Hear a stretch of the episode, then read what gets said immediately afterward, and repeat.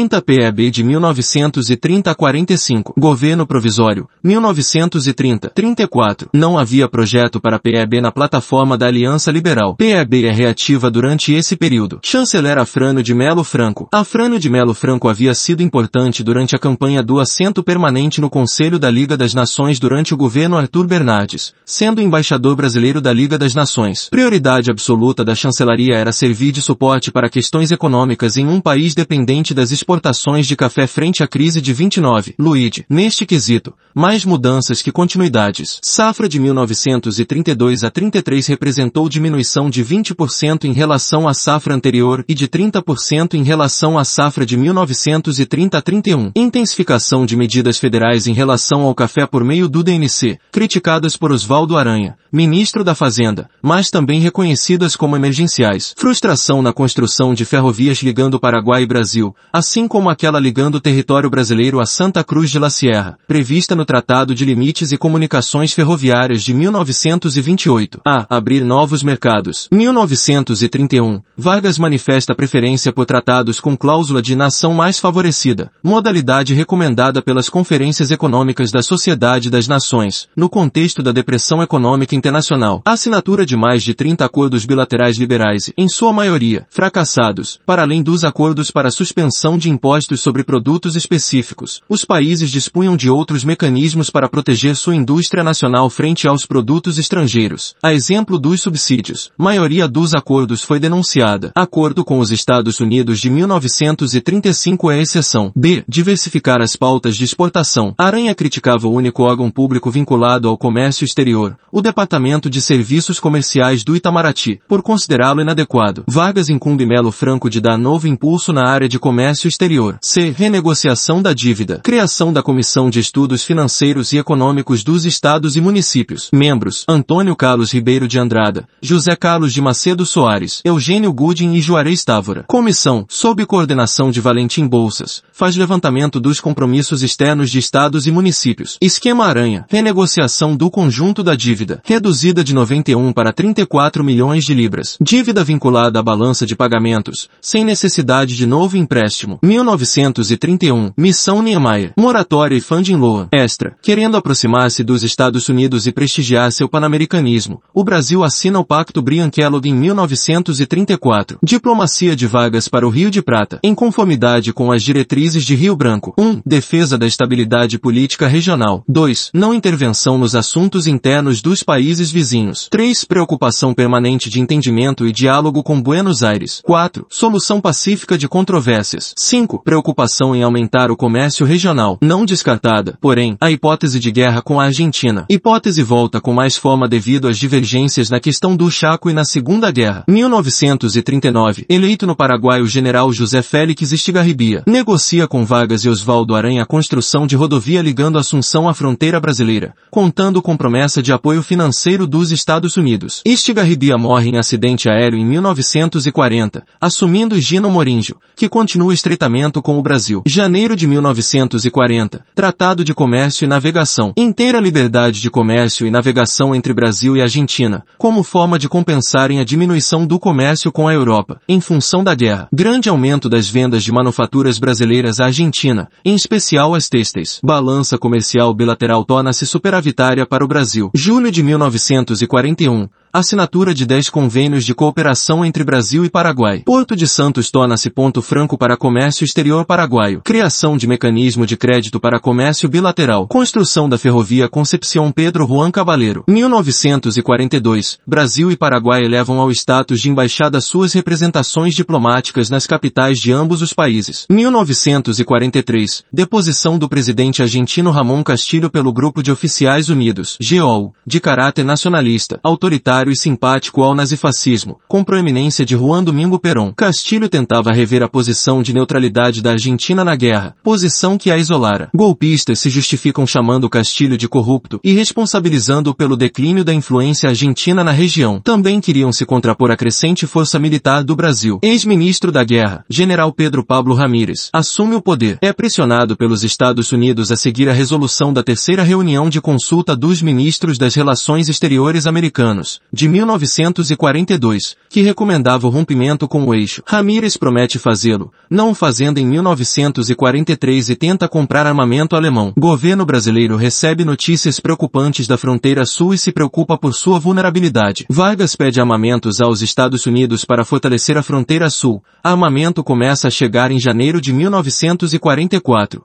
e acelera em fevereiro, quando Ramírez é deposto e o general Edelmiro Julián Farrell assume o poder. Ramírez havia rompido com o eixo de janeiro de 1944, atitude inaceitável ao setor nacionalista do exército argentino. Farrell foi obrigado a declarar guerra ao eixo de 1945 para poder participar da criação da Organização das Nações Unidas. Dezembro de 1943, General Villaroel tomou poder na Bolívia, interpretado à época como tendo sido influenciado pela Argentina e pela Alemanha. 1943, presidente Morínigo visita o Rio de Janeiro e Vargas cancela a dívida de guerra paraguaia. Argentina já o havia feito em 42. Relações hemisféricas. Mais continuidades que mudanças. Continuidade com a chancelaria Mangabeira. Volta à América. Tentar tirar do Brasil a peixe de belicista após a conferência de Santiago, demarcando limites e vendendo a imagem de neutralidade em conflitos regionais. Continuidade das boas relações bilaterais com o Uruguai, permitindo a assinatura do Acordo Alfandegário de 1931 e a visita do presidente Gabriel Terra ao Rio de Janeiro, em 1934,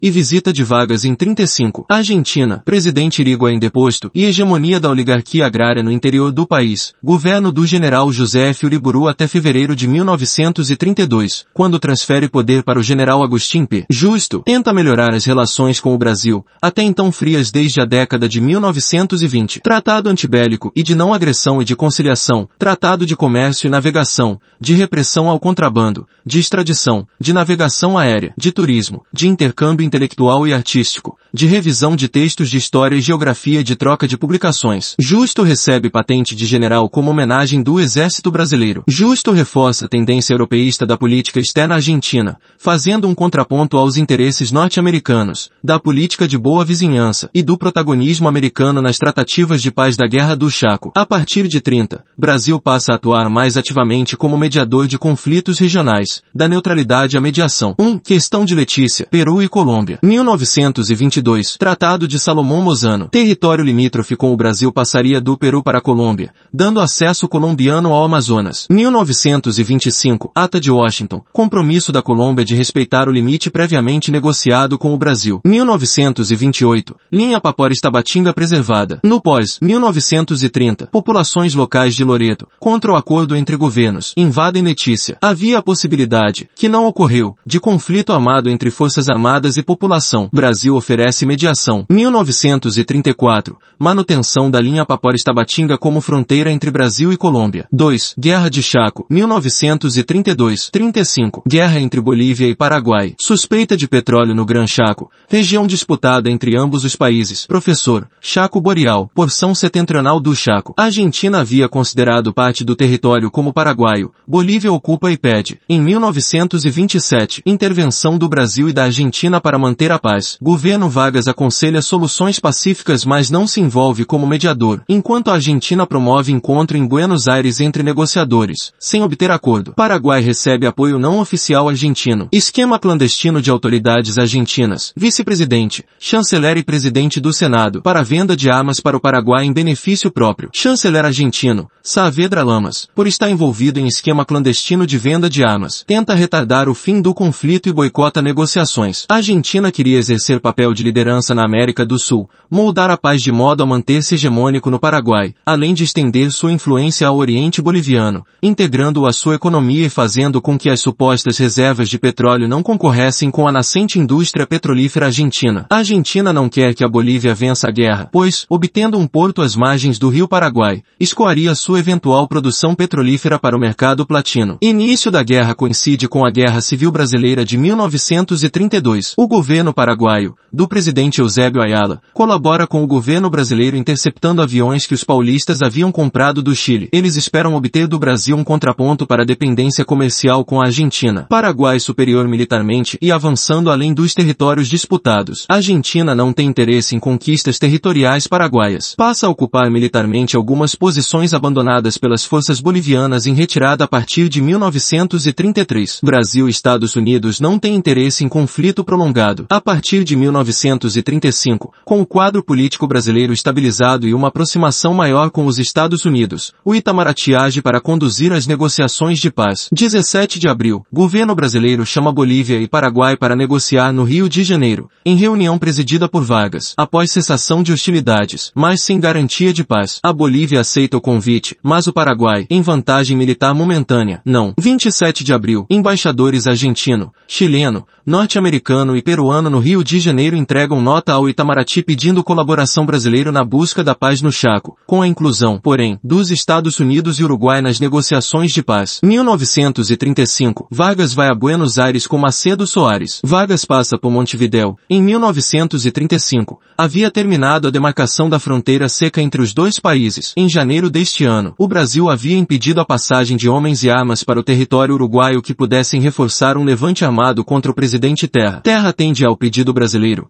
em 1935, um mês após a intentona comunista, rompe relações diplomáticas com a União Soviética. Macedo Soares se encontra com o boliviano Tomás Manuel Eliu e com o paraguaio Luiz Arriard, sem coordenar-se com Saavedra Lamas. Proposta brasileira de trégua durante as negociações, Brasil se dispõe a auxiliar o Paraguai após a guerra, concedendo-lhe um porto franco no Atlântico, técnicas agrícolas e sementes. Presidentes de Brasil e Argentina se encontram e, apoiados em proximidade pessoal, dão ordens aos seus chanceleres Saavedra Lamas e Macedo Soares, para mediarem juntos o fim do conflito. Brasil procura reafirmar tratados lindeiros vigentes, sustentar os princípios de não intervenção e de autodeterminação e preservar a intangibilidade da soberania nacional. 12 de junho de 1935, assinatura de protocolo de paz, cessar-fogo, desmobilização de exércitos no Chaco, formação de comissão militar neutra de supervisão, sob presidência argentina, e arbitragem da questão territorial, caso os países não chegassem a um acordo na Conferência de Paz. Batalha diplomática para a Bolívia, que defendia a simultaneidade entre amistício e solução territorial, com garantia de porto boliviano às margens do rio Paraguai. 1935, após negociações em conjunto mas com Saavedra Lamas como principal articulador, recebe o Nobel da Paz. 1935 36, 38. Conferência da Paz do Chaco. Presidência de Saavedra Lamas. Paraguai acredita que a Argentina priorizaria Paraguai. Argentina se alinha mais à Bolívia para diminuir ganhos paraguaios. Paraguai, em resposta, se aproxima mais de Estados Unidos e Brasil. 1904, 36. Paraguai mais alinhado à Argentina. Gondrismo passa a ser hegemônico no Paraguai. A aproximação com a Argentina rendeu frutos mas chegou a um limite, devendo o Paraguai, agora, aproximar-se do Brasil. 1936, 50 34. Paraguai se aproxima do Brasil para contrabalancear influência argentina. Conferência da Paz do Chaco como momento de inflexão. Brasil e Paraguai negociam navegação entre Mato Grosso e Paraguai, linha telegráfica e construção de ferrovias ligando os dois países. Golpe de Rafael Franco sobre Ayala em 36 interrompe as negociações. Após saída de Saavedra Lamas da chancelaria argentina, preponderância de Rodrigues Alves Espruí Brade nas mediações. 1938. Osvaldo Aranha é nomeado chanceler,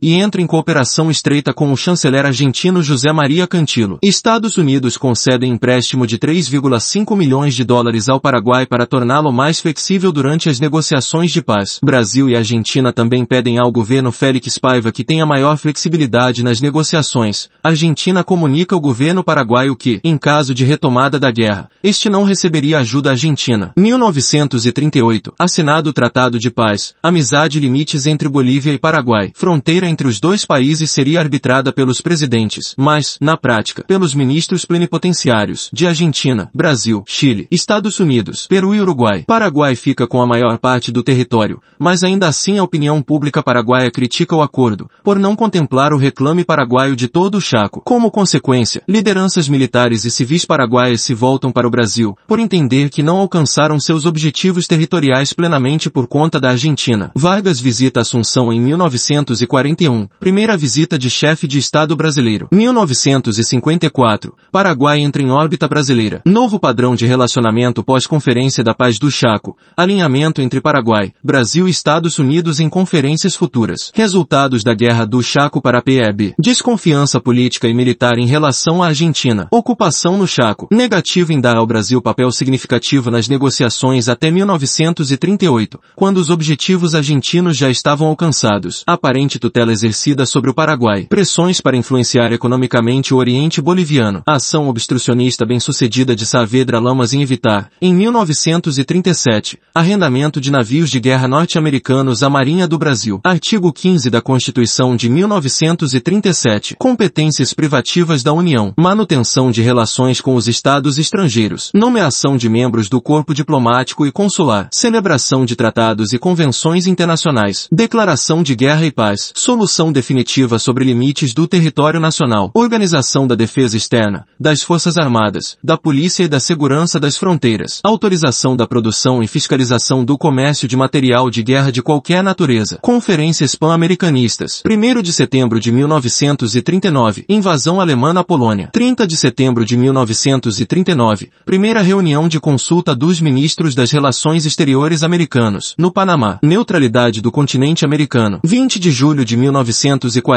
Segunda reunião de consulta. Em Havana. Ata de Havana. Qualquer ataque a país americano seria considerado agressão ao continente, resultando em reação coletiva. Princípio de solidariedade continental. Doratioto. Dispositivo estava em sintonia com conduta adotada na Primeira Guerra e no pós-guerra. 7 de dezembro de 1941. Ataque a Pearl Harbor e consequente entrada na Guerra dos Estados Unidos. Países americanos passam a ser entendidos como territórios vinculados diretamente aos interesses estratégicos de Washington. Janeiro de 1942. Terceira reunião de consultas. No Rio de Janeiro. Estados Unidos, a partir de seu representante Summer Welles, queriam ruptura coletiva dos países americanos com o eixo. Henrique Ruiz Guinazu, delegado argentino, consegue incluir na resolução final uma recomendação pela ruptura, em conflito com os Estados Unidos. Brasil rompe com o eixo imediatamente. Argentina Sol Fazenda em janeiro de 1944. A Argentina declarará guerra à Alemanha em 1945, para reunir condições de participar da Conferência de São Francisco, TPS 2016. 21 de agosto de 1942, Brasil reconhece estado de beligerância com Alemanha e Itália. Estratégia brasileira de apoio aos aliados tendo em vista possíveis ganhos em termos de reaparelhamento das Forças Armadas e melhor posicionamento no cenário internacional no pós-guerra. Vargas encomenda junto à Aranha um plano de mobilização nacional, percebendo quão frágil era o país diante de um conflito armado. Equidistância pragmática. Gerson Moura. Possibilidade de barganha entre Brasil e Alemanha e consequente aumento de autonomia na PEB, ainda que dependente das grandes potências, visto a posição brasileira de país agroexportador. Conceito contrário à diplomacia pendular, tese ultrapassada de que Brasil estava hesitante quanto a alinhar-se com Alemanha ou Estados Unidos. Doratioto. Essa política contribuiu para aumentar o valor dos produtos brasileiros de exportação, mais do que obter vantagens comerciais. Cronologia da política de barganhas. Brasil ganha margem de manobra para negociar com os Estados Unidos, sendo que, em condições normais, não teria condições de barganhar frente a um país de quem é tão dependente. Brasil usa sua possibilidade de barganha para tornar-se mais autônomo dentro da dependência. 1935. 37. Equilíbrio possível. Brasil faz comércio em moldes liberais com os Estados Unidos e em modelo compensado com a Alemanha. 1934. Assinatura do Tratado de Comércio e Reciprocidade com os Estados Unidos. 1935. 37. Equilíbrio possível. Brasil faz comércio em moldes liberais com os Estados Unidos e em modelo compensado com a Alemanha. 1936. Comércio compensado com a Alemanha. Modelo de comércio não liberal idealizado por Jomar Sacha, à frente do Banco Central Alemão e que havia sido responsável por conter a hiperinflação na República de Weimar. Troca de mercadorias a partir do marco compensado e estabelecido por câmaras técnicas de ambos os países, evitando câmbio ou envolvimento de moedas e driblando a escassez de divisas que países sofriam em razão da crise de 29. Boris Fausto vê como um fator negativo para as negociações. Brasil exportava principalmente algodão, café com cota fixa, cítricos, couros, tabaco e carnes. 1936. Alemanha supera os Estados Unidos como fornecedor de produtos. 1938. Alemanha supera os Estados Unidos como parceiro comercial. 25% das importações brasileiras vinham da Alemanha. 24,2% vinham dos Estados Unidos. Menos 34,3% das exportações brasileiras iam para os Estados Unidos. 19,1% para a Alemanha. 1938. 39. Equilíbrio difícil. 1938. Caso Ritter. Embaixador alemão cobre explicações do governo brasileiro pelo fechamento do partido nazista no sul do Brasil e prisão de seu líder, agente alemão, passando a ser considerado persona não grata. Foi fortalecimento de americanistas e enfraquecimento de germanófilos. Expectativa de futura guerra e de interrupção de comércio com a Alemanha. Guerra submarina. 1939. 42. Equilíbrio rompido. 1939. Missão Aranha e rompimento do equilíbrio. Início da segunda GM. GB bloqueia o Atlântico e Alemanha responde com guerra submarina. Presença americana no comércio nas Américas cresce. Estrategistas americanos ampliam o círculo de segurança do país, incluindo a América do Sul. Oswaldo Aranha, chanceler americanista, vai para os Estados Unidos para negociações várias. Aranha costura troca de visitas entre chefes de Estado-Maior de ambos os países. Góes Monteiro, germanófilo, vai aos Estados Unidos e se depara com força militar moderna e superior à alemã. Política de boa vizinhança. Estados Unidos, mudança de métodos em relação ao Big Stick. 1933, Conferência de Montevideo. Anúncio do fim das intervenções na América. 1934,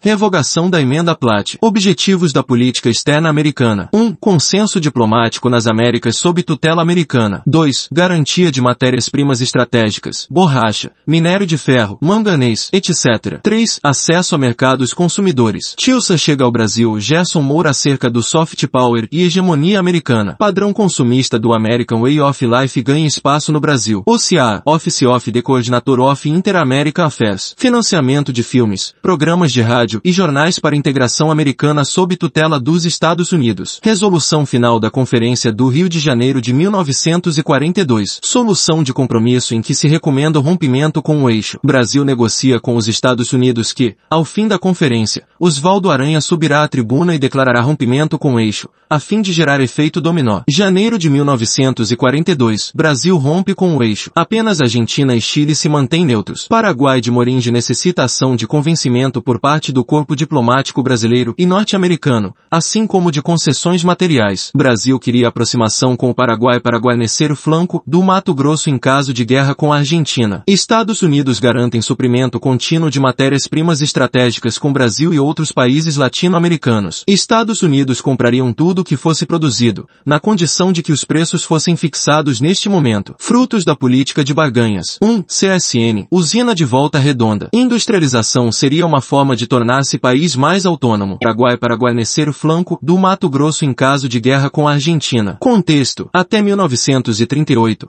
negociava-se com a US Steel a instalação de usina de capital misto. Após nacionalização de empresas petrolíferas americanas no México, risco de investimento na América Latina sobe. US Steel Record. Brasil mobiliza a chancelaria para sensibilizar o governo americano, que protela. Brasil inicia negociações com a Krupp. Embaixador americano no Brasil chama atenção ao seu governo quanto à possível aproximação entre Brasil e Alemanha, que não surte efeitos. Vargas faz discurso a bordo do encoraçado Minas Gerais elogiando as nações fortes da Europa. Após tomada de Paris pelos alemães, Estados Unidos mudam de postura e se mobilizam para viabilizar siderúrgica no Brasil. OBS. Logo após discurso no Minas Gerais, Vargas faz outro discurso, desta vez na Confederação dos Trabalhadores Marítimos, em que reafirma compromissos pan-americanos em conferências de 38 e 39 de solidariedade continental. Setembro de 1940. Acordo bilateral com os Estados Unidos para a construção de siderúrgicas estatais brasileiras. A primeira sendo em Volta Redonda, com capital 100% estatal, gerida pela Companhia Siderúrgica Nacional. Crédito obtido com o Eximban e ajuda tecnológica, antes dos Estados Unidos entrarem na guerra. 2. Reaparelhamento das Forças Armadas. Contexto. Dezembro de 1941. Pearl Harbor e declaração de guerra dos Estados Unidos. Dias depois a Alemanha declara guerra aos Estados Unidos. Janeiro de 1942. Terceira reunião de consulta de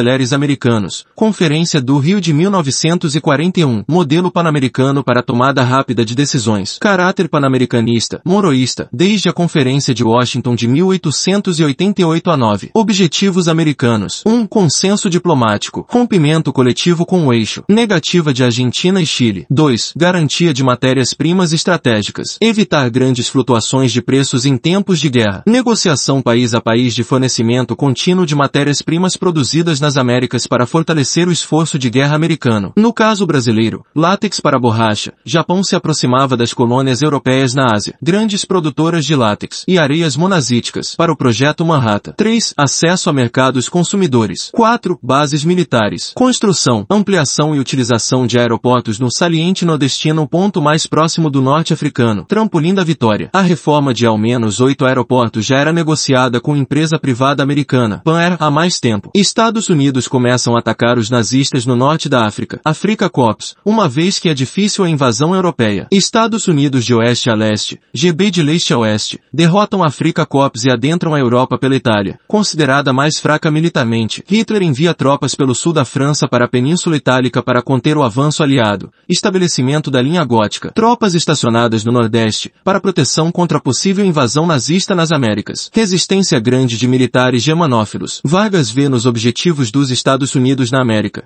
e em especial no Brasil, uma oportunidade para modernizar as forças armadas brasileiras e não romper com os germanófilos. Lendo Lease é que havia sido uma lei de 1941 para que os Estados Unidos fornecessem armamento e recursos para países que abrigassem bases militares americanas durante a guerra. Mecanismo legal para contornar as limitações dos Neutrality Acts, que impediam os Estados Unidos de vender armas para outros países. Conjunto de medidas republicanas para impedir que um presidente se elegesse com discurso antibelicista levasse país para a guerra, como fez Wilson. Com o Lend-Lease, os Estados Unidos emprestavam armamento em troca do arrendamento do território para servir de bases militares. Acordo Militar Brasil-Estados Unidos, 1942. Feito no escopo do Lend-Lease, Brasil receberia tecnologia e treinamentos exclusivamente dos Estados Unidos. Moderniza a SFA, mas também a torna dependente dos Estados Unidos. Acordo renovado em 1952 e rompido nos anos 70, pelo fato de que os Estados Unidos enviavam armamento cada vez mais obsoletos. 3. Envio de tropas brasileiras para o fronte. Vargas queria manter o Brasil relevante militarmente durante o esforço de guerra, mesmo após o trampolim da vitória ter deixado de ser estrategicamente necessário. Pressão da UNE e da opinião pública para envio de tropas. 1943, Cúpula de Natal, Vargas negocia com Roosevelt o envio de tropas brasileiras. Resistência dos Estados Unidos e da GB por dificuldades logísticas. 2 de julho 1944. Envio da FEB e da FAB à Itália. Recrutado em todo o país a partir do Exército, Marinha e Aeronáutica. Ministério da Aeronáutica havia sido criado em 20 de janeiro de 1941, com tecnologia e treinamento americanos, sendo a Força Aérea Brasileira, FAB, criada no mesmo ano, em 22 de maio. Efetivo de cerca de 25 mil homens, sob o comando do general Mascarenhas de Moraes, incorporados ao 5 Exército Norte-Americano. Campanhas militares bem-sucedidas na tomada de posições defensivas de alemães na região dos Apeninos, em batalhas como Monte Castelo e Montese, assim como na guerra antissubmarina no Atlântico Sul. 454 brasileiros mortos em combate. Primeiro grupo de aviação de caça e a primeira esquadrilha de ligação e observação, primeira elo, foram importantes no esforço de guerra. 1945. FEB desmobilizada na Itália. Vargas temia que os oficiais voltassem ao Brasil com intenções de redemocratizar o país por meio das armas. Segunda Guerra Mundial. Janeiro de 1942. Brasil rompe com o eixo. Alemanha usa submarinos para torpedear 19 navios mercantes brasileiros. 740 mortos e comoção pública. Fevereiro-março de 1942. Missão Souza Costa. Ministro da Fazenda. Arthur de Souza Costa. Viaja aos Estados Unidos e assina acordos de natureza militar, estratégica e econômica. Fornecimento de armas e munições ao Brasil, assim como oferta de investimentos e outras formas de cooperação, tendo por contrapartida a venda de material estratégico, como borracha e minerais. Estados Unidos reforma base militares em Belém, Natal e Recife. Agosto de 1942. Reconhecimento do estado de beligerância. Termo técnico mais preciso de acordo com a visão de que o Brasil sempre reagiu a agressões, mas nunca declarou guerra. Estados Unidos e assina acordos de natureza militar, estratégica e econômica. Na prova discursiva de história, até 2020, não há grande rigor conceitual. Pode-se utilizar o termo declaração de guerra. Outros acontecimentos diplomáticos. Agosto de 1942, Brasil reconhece estado de guerra com o Japão. Junho de 1945, declaração de guerra ao Japão. Abril de 1945, começa a ter relações diplomáticas com a URSS. De acordo com Gerson Moura, tais atitudes são importantes para o Brasil gozar de maior prestígio na construção política internacional do pós-guerra. Resultados. Militarmente, reaparelhamento das forças armadas e contenção dos germanófilos. Estruturação da aeronáutica separada do exército. Treinamento logístico. Manejo de armas modernas e experiência de guerra. Politicamente, prestígio internacional. FDR quer estabelecer polícias regionais e garantir estabilidade no mundo. E Isso passaria por criar um Estado muçulmano no Oriente Médio que tivesse essa capacidade, além de alçar o Brasil ao status de sexto membro permanente do Conselho de Segurança da Liga das Nações. Ideia aventada na Conferência de Dumbarton Oaks, 1944, sem o envolvimento do Brasil. GB e o RSS se posicionam contrários. Corpo diplomático americano aos poucos convence a FDR de que se trata de uma má ideia. Brasil fica sabendo do plano, e Vargas institui uma comissão de notáveis dentro do Itamaraty para pesar se um assento permanente seria positivo ou negativo para o Brasil. Comissão entende que os ônus seriam maiores que os bônus, e que o Brasil não tinha os recursos de poder necessários para manter o assento. Vargas e parcela minoritária do Itamaraty, liderada por Ciro Freitas Vale, discordam e decidem pautar, durante a Conferência de São Francisco, em perfil baixo, uma vaga permanente para a América Latina. Neste momento o FDR já não defende a ideia, e logo depois morre. Truman não apoia assento permanente para o Brasil, mas defende assento rotativo com mandato de dois anos. Abertura da Assembleia pelo Brasil. Abertura pelo Brasil se torna rotineira apenas nos anos 50. Contradição entre política interna e externa. Contradição retórica e ideológica quanto ao discurso legitimador do Estado Novo, de que regimes autoritários eram uma forma moderna e superior de gerir estados. Aeronáutica americanista no pós-guerra. Incremento contínuo do papel político das FFA. Mudança do paradigma primário exportador para o paradigma desenvolvimentista. Paradigma primário exportador. Manutenção da estabilidade